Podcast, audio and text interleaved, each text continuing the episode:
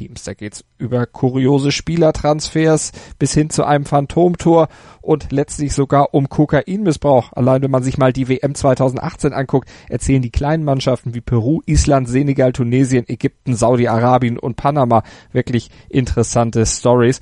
Und welche das genau sind, was genau hinter diesen von mir schon eingeworfenen Stichworten steckt, das haben sich Katharina Grote und Janine Schröder von der Makromedia Hochschule in Hamburg mal näher angeguckt. Hintergründe. Panama feiert dieses Jahr bei der Weltmeisterschaft in Russland ihr Debüt. Ein No-Name-Team, was uns möglicherweise noch überraschen wird. Denn in der Qualifikation sind sie dank einem Sieg gegen Costa Rica an den USA vorbeigezogen. Ihr zunächst größter Erfolg war nur zweimal der zweite Platz bei den Nord- und Zentralamerika-Meisterschaften.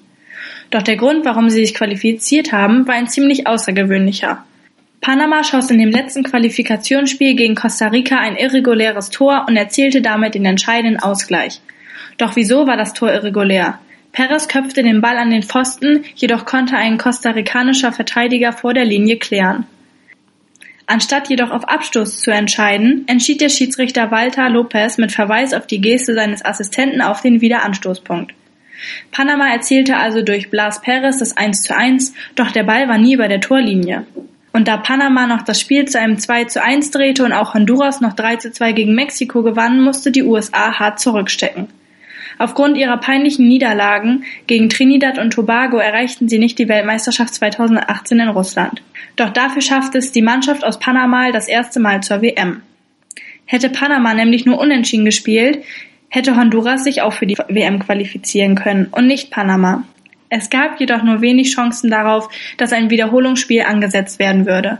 Nach dem berühmten Phantomtor von 1994 beim ersten FC Nürnberg für den FC Bayern wollte die FIFA nie wieder eine Tatsachenentscheidung des Schiedsrichters revidieren. Dem DFB wurde anschließend gedroht, man würde ihn aus der internationalen Gemeinschaft ausschließen, sollte so etwas noch einmal passieren.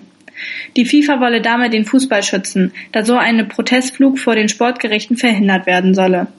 Und genau das wussten auch die Amerikaner. US-Pressechef Michael Kammerman teilte nämlich nach der Partie Folgendes mit.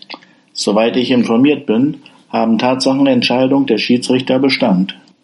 Wie es so schön heißt, des einen freut es des anderen leid. Denn wobei es für Panama die erste Weltmeisterschaft überhaupt ist, ist es für die USA die erste Nichtqualifizierung seit 1986. Und weil besonders neben Sportarten wie Golf und Boxen Fußball mit zur wichtigsten Sportart in Panama zählt, ist es ein sehr besonderes Ereignis für das ganze Land. Der Tag der WM-Teilnahme sollte historisch werden. Sogar so historisch, dass ihr Einzugsdatum der 11. Oktober zum Nationalfeiertag ernannt wurde. Staatspräsident Varela trug sogar während der Unterzeichnung des Dekrets den Trainingsanzug der Fußballnationalmannschaft. Zelebriert diesen historischen Tag. Das ist euer Tag. Es lebe die Mannschaft, es lebe Panama!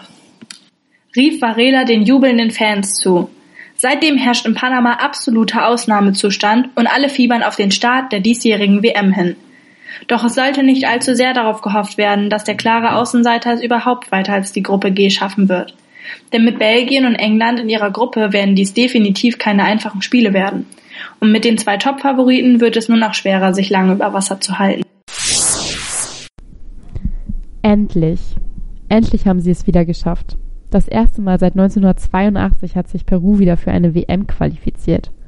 Und das kam, man kann es nicht anders sagen, ziemlich überraschend. Bei der südamerikanischen Qualifikation schafften die Peruaner es nur auf Platz 5. Aber dann kam das Playoff gegen Neuseeland. Im Hinspiel trennten sie sich in Neuseeland mit einem unspektakulären 0 zu 0. Aber das machte das Rückspiel in Lima noch viel spannender. Wer schafft es, sich für die EWM in Russland zu qualifizieren? Mit der Kraft der Fans im Rücken konnte die peruanische Nationalmannschaft das Playoff am 15. November 2017 mit 2 zu 0 gewinnen. Das Arbeitsministerium kündigte vorher sogar an, dass der Matchday zum Feiertag werden würde, wenn Peru die Qualifikation schaffe. Und genau das wurde er.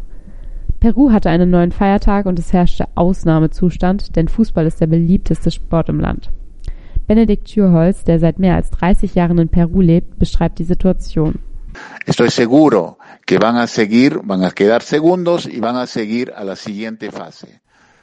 Ich bin mir sicher, dass die peruanische Mannschaft den zweiten Platz der Gruppenphase erreichen wird und dann in die K.O.-Phase kommt. Ich glaube, dass Peru eine sehr, sehr wichtige Rolle bei dieser WM spielen wird.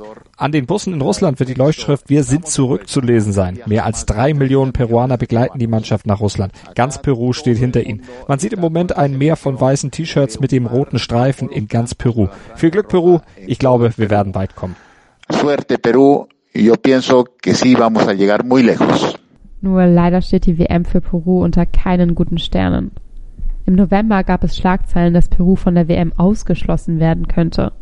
Grund dafür war ein Gesetzentwurf, der vorsah, dass der peruanische Fußballverband dem staatlichen Sportinstitut unterstellt werden soll. Das verbieten aber die Vorschriften der FIFA. Glücklicherweise war der Gesetzesentwurf genauso schnell wie er kam wie der Geschichte. Den zweiten Rückschlag, den der zweifache Copa America-Sieger einstecken musste, war die Sperre vom ehemaligen Bundesligisten Paolo Guerrero. Der eigentliche Kapitän wurde nach dem Qualifikationsspiel gegen Argentinien Anfang Oktober 2017 positiv auf ein Abbauprodukt von Kokain getestet. Daraufhin hat der Internationale Sportgerichtshof Guerrero im Mai für zwei Jahre gesperrt. Und das, obwohl die Proteste nicht nur aus Peru kamen. Die Mannschaftskapitäne der Gruppengegner Frankreich, Dänemark und Australien haben sich nämlich schriftlich für die Teilnahme von Guerrero ausgesprochen. Und die Hilfe hat wohl doch was gebracht. Nach langem Streit darf Guerrero jetzt doch an der WM teilnehmen. Seine Strafe muss er dann erst später absitzen. Für die Peruaner ist das wie ein Wunder. Ganz Peru feiert, dass Guerrero jetzt doch zur WM darf. Aber auch beim Los hatten die Peruaner kein Glück. Sie müssen sich in der starken Gruppe C behaupten. Wir vermuten, dass die Mannschaft von Trainer Ricardo Gareca Schwierigkeiten haben wird, die Gruppenphase zu überstehen.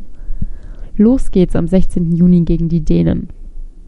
Aber wer weiß. Die Peruaner haben zwar momentan nicht die stärkste Mannschaft, doch die Qualifikation hat gezeigt, was Teamgeist bewirken kann und mit den großartigen Fans im Hintergrund haben die Peruaner eine winzige Chance, die Gruppenphase als Zweitplatzierter hinter Frankreich zu überstehen. Nach ihrer glorreichen Europameisterschaft 2016, bei der sie es bis ins Viertelfinale geschafft haben und sogar die Engländer aus dem Wettbewerb gekickt haben, waren alle von den Isländern begeistert. Doch wie sieht es bei ihnen mit einer Weltmeisterschaft aus? 2018 ist die erste Weltmeisterschaft, für die sie sich qualifizieren konnten. Und direkt zur ersten Weltmeisterschaft sorgen die Isländer für Aufruhr. Als erstes Land boykottieren die Diplomaten Islands wegen der Skripal-Affäre den Besuch in Russland und wollen so ein Zeichen setzen. Noch ein kleiner Funfact über Island. Auf der kleinen Insel gibt es insgesamt fast 150.000 Schafe mehr als Menschen. Seit der Europameisterschaft 2016 ist Island vom Bekanntheitsgrad her noch mehr gestiegen. Jeder hat den charakteristischen Assoziationen zu den Wikingern erzeugenden Schlachtruf der Isländer im Kopf.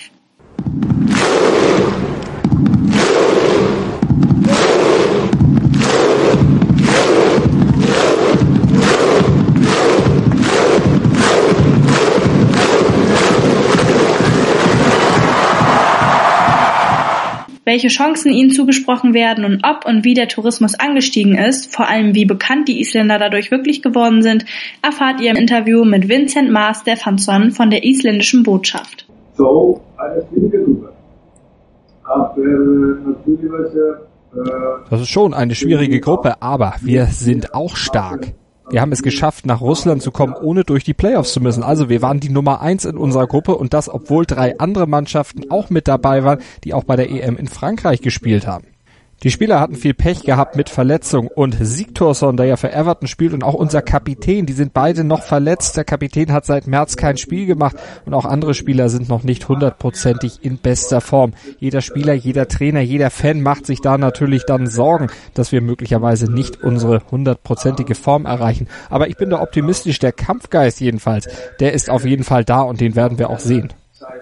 Letztes Jahr kamen etwa zwei Millionen zu uns. Das ist schon eine Steigerung. Aber ich glaube nicht, dass es eine benennenswerte und bemerkenswerte Steigerung im Zusammenhang mit unserer Teilnahme bei der EM gab. Aber trotzdem, die war natürlich gut und hat sicherlich auch ein bisschen zur Steigerung beigetragen. Hat wahrscheinlich etwas mit Steigerung. Die BMW International Open live auf meinsportradio.de. Vom 21. bis 24. Juli berichtet meinsportradio.de live aus dem Golfclub Gut Lerchenhof. Sei dabei, wenn Martin Keimer, Sergio Garcia und Co. an den Abschlag gehen. Mit umfangreichen Hintergrundberichten, Interviews direkt vom Grün und natürlich der Live-Berichterstattung vom Turniergeschehen bietet dir meinsportradio.de das Golfsport-Komplettpaket. Die BMW International Open. Live auf meinsportradio.de. Saudi-Arabien gehört zu den stärksten Mannschaften in Asien. Sie haben ganze dreimal den Asien Cup geholt, wurden 1989 sogar U17 Weltmeister und sie haben sich bis 2006 viermal in Folge für eine WM qualifiziert. Vor allem das Spiel bei der WM 2002 gegen das DFB-Team ist uns in Erinnerung geblieben. Saudi-Arabien verlor in Japan mit 0 zu 8. Diese Blamage ist bis heute eine der höchsten Niederlagen bei einer Weltmeisterschaft. Seit 2006 konnte man die Saudis nicht mehr bei einer WM kicken sehen. Aber im letzten September stand mit dem Sieg gegen Japan fest, die Mannschaft aus dem Nahen Osten fährt nach Russland. Und zur Vorbereitung hat sich die Saudi Arabian Football Federation dubiose Methoden ausgedacht. Neun saudi-arabische Spieler kicken nämlich seit letztem Winter für verschiedene Clubs in La Liga. So spielte Rechtsaußen Salem Al-Dabsari für den FC Villarreal, hatte dort aber nur einen Einsatz. Für die geliehenen Spieler müssen aber nicht die spanischen Vereine Gehalt oder Ablösesummen zahlen. Nein, sie erhalten einen Spieler für lau, den sie noch nicht mal Spielzeit versprechen müssen. Die Saudi Arabian Football Federation verspricht sich davon vor allem eins. Die Spieler sollen in Spanien Erfahrungen sammeln. Und ein kleiner Marketing-Gag steckt natürlich auch dahinter. Aber ist das rechtlich alles sauber? Der Sportrechtsexperte Jörg von Apen liefert uns die Antwort. Es wird kein Problem geben, wenn saudische Fußballspieler abgestellt werden, um in Spanien Fußball zu spielen. Da wird es eine Übereinkunft geben, also einen Vertrag geben zwischen dem spanischen Fußballverband und dem saudischen Fußballverband. Der wird vergleichbar sein mit dem ursprünglich mal geschlossenen Vertrag zwischen dem DFB und dem chinesischen Fußballverband, wonach die U23 in der Regionalliga Südwest spielen durfte, äh, außerhalb des Wettbewerbs, um Wettbewerbshärte und Wettbewerbsfähigkeit und äh, zu erlangen und die Spieler auszubilden. Ähm, solange da ein Vertrag vorliegt und dieser vorsieht, dass tatsächlich Spieler in einer bestimmten Liga spielen dürfen, habe ich überhaupt keine Bedenken. Die Vereine müssen mitspielen. Also es kann keinerlei Pflicht in diesem Vertrag enthalten sein, dass ein Spieler, der zu einem bestimmten Verein geht, dort auch tatsächlich regelmäßig spielt. Die gewonnenen Erfahrungen müssen die Saudis in Russland auf jeden Fall nutzen. Die Mannschaft von Juan Antonio Pizzi trifft in der Gruppe A auf Russland, Uruguay und Ägypten. Und sie haben die ganz große Ehre, die WM am 14. Juni gegen Russland im Luschniki-Stadion zu eröffnen. Nur die Vorbereitung kann zum Problem werden. Wie auch die Ägypter, Senegalesen und Tunesier fasten die Saudis vom 16. Mai bis zum 14. Juni. Wir glauben deswegen, dass es für die Saudis sehr schwierig wird, es bis in die K.O.-Phase zu schaffen. Aber wie heißt es so schön, dabei sein ist alles. Und die Saudi-Araber freuen sich auf die WM. Denn Fußball gehört im Land zu den beliebtesten Sportarten. Die letzte Weltmeisterschaftsteilnahme von Senegal liegt bereits 16 Jahre zurück. 2002 in Südkorea und Japan sind sie im Viertelfinale gegen die Türkei ausgeschieden. Dies blieb auch ihr bislang größter Erfolg. Danach konnten die Senegalesen sich zunächst nicht mehr qualifizieren und sind wie von der Bildfläche verschwunden. Nun sind sie dieses Jahr in Russland zwar wieder dabei, aber gelten für uns dennoch als No-Name-Team.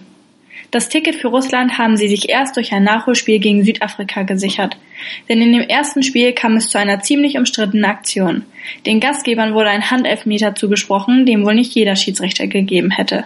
Doch erst nach dem Spiel kommt es zu einer ziemlich erschreckenden Erklärung für alle, die das Fairplay so gerne sehen. Die FIFA bestätigte eine Spielmanipulation des Referees Joseph Lemte, dem nun eine lebenslange Spielsperre zugesprochen wurde. Den Senegalesen kam die Aufdeckung nun mehr als zugute. Anstatt einer Niederlage sicherten sie sich das WM-Ticket für dieses Jahr, da sie diesmal die Südafrikaner mit einem 2 zu 0 besiegen konnten. Möglicherweise kann ihr aktueller Topspieler Sadio Mané vom FC Liverpool ihnen helfen, ein Überraschungsteam bei dieser Weltmeisterschaft zu werden. Der Senegalese hat in der letzten Saison zehn Tore in der Premier League geschossen und rechnet mit seinem ägyptischen Teamkollegen Mohamed Salah vorne das Spiel der Reds. Trotz seines Tores im Champions League Finale verlor sein Team allerdings. Doch wieder mal bewies er vorne, dass auch er Top-Mannschaften wie Real Madrid Parole bieten kann. Vielleicht gibt ihm nun die Niederlage im Finale den nötigen Anschwung, den er braucht, um auch bei der Weltmeisterschaft eine Tormaschine zu werden. Denn der Wille bei ihm ist immer gegeben. Lässt sich für die Senegalesen nur hoffen, dass es in Russland nicht anders wird. Als eine der besten Mannschaften der Afrikameisterschaften gilt Tunesien trotzdem dieses Jahr für uns als No-Name-Team. Denn auch wenn ihre letzte Teilnahme an einer Weltmeisterschaft 2006 in Deutschland war, kamen sie nie über die Vorrunde hinaus. Nur bei der Afrikameisterschaft schafften sie 2004 den ersten Platz, was allgemein als ihr größter Erfolg bezeichnet werden kann. Und obwohl bei uns den Tunesiern nur ziemlich geringe Chancen angerechnet werden, ist der Fußball in ihrem Land der wichtigste und auch meist betriebene Sport. 1992 konnte der tunesische Club Africain auch die CAF Champions League gewinnen, die der wichtigste afrikanische Vereinsfußballwettbewerb ist. Und auch die Fans und besonders die Mannschaft sind richtig heiß auf die Weltmeisterschaft in Russland. Alle wollen gegen Messi spielen oder ich möchte unbedingt auf Portugal und Cristiano Ronaldo treffen, sind nur wenige der vielen Kommentare von Spielern, die schon seit Wochen im Netz kursieren.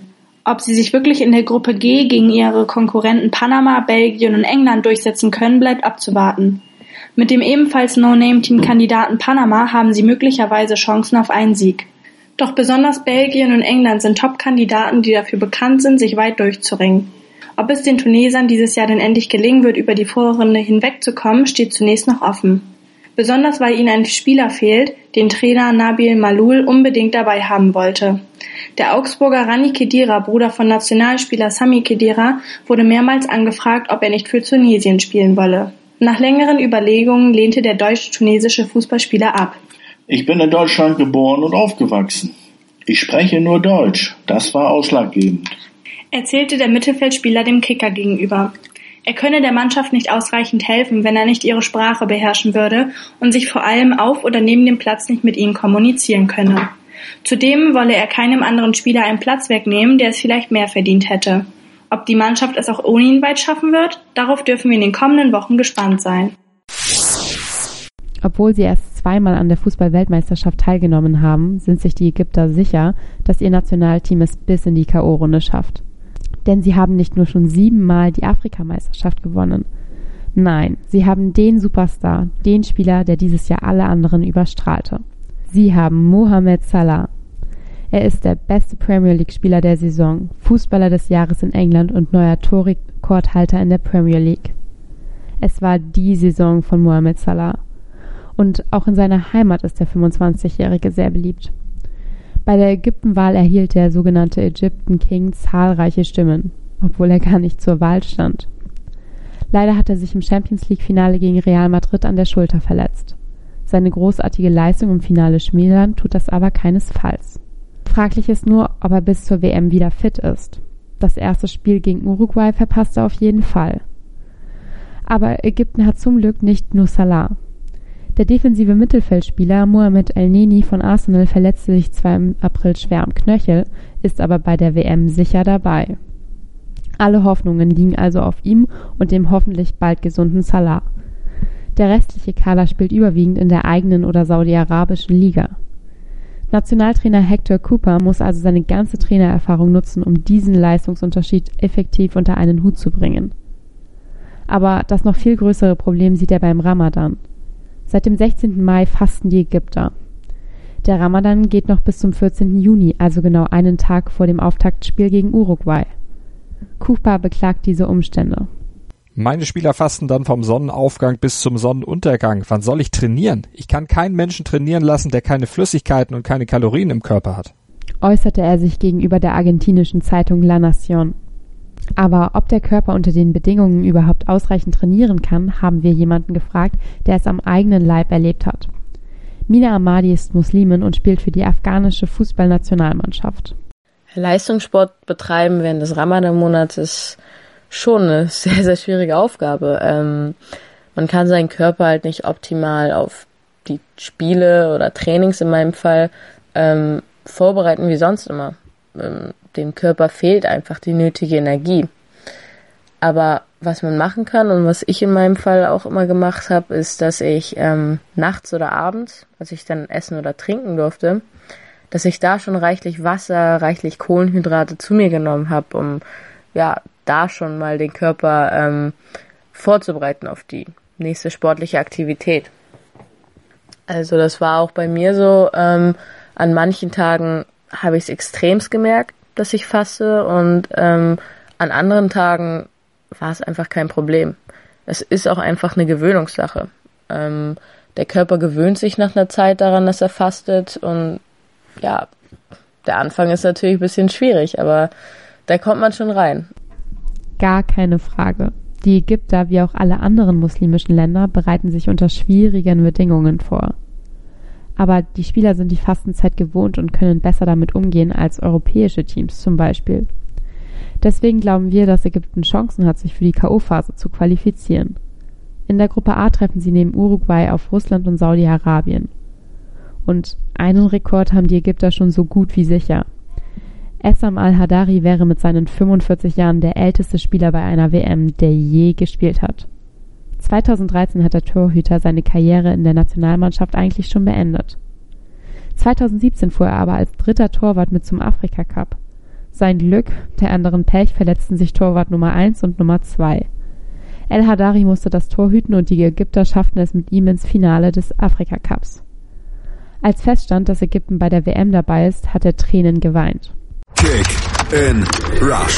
Das WM-Tippspiel auf meinsportradio.de. Präsentiert von Mobilcom Debitel. Registriere dich jetzt auf meinsportradio.de slash kick and rush und gewinne jeden Spieltag ein nagelneues Sony Xperia XZ2 Kompakt. Bereitgestellt von Sony. Kick and Rush. Die WM 2018 auf meinsportradio.de. Werde der Zar des Tippspiels.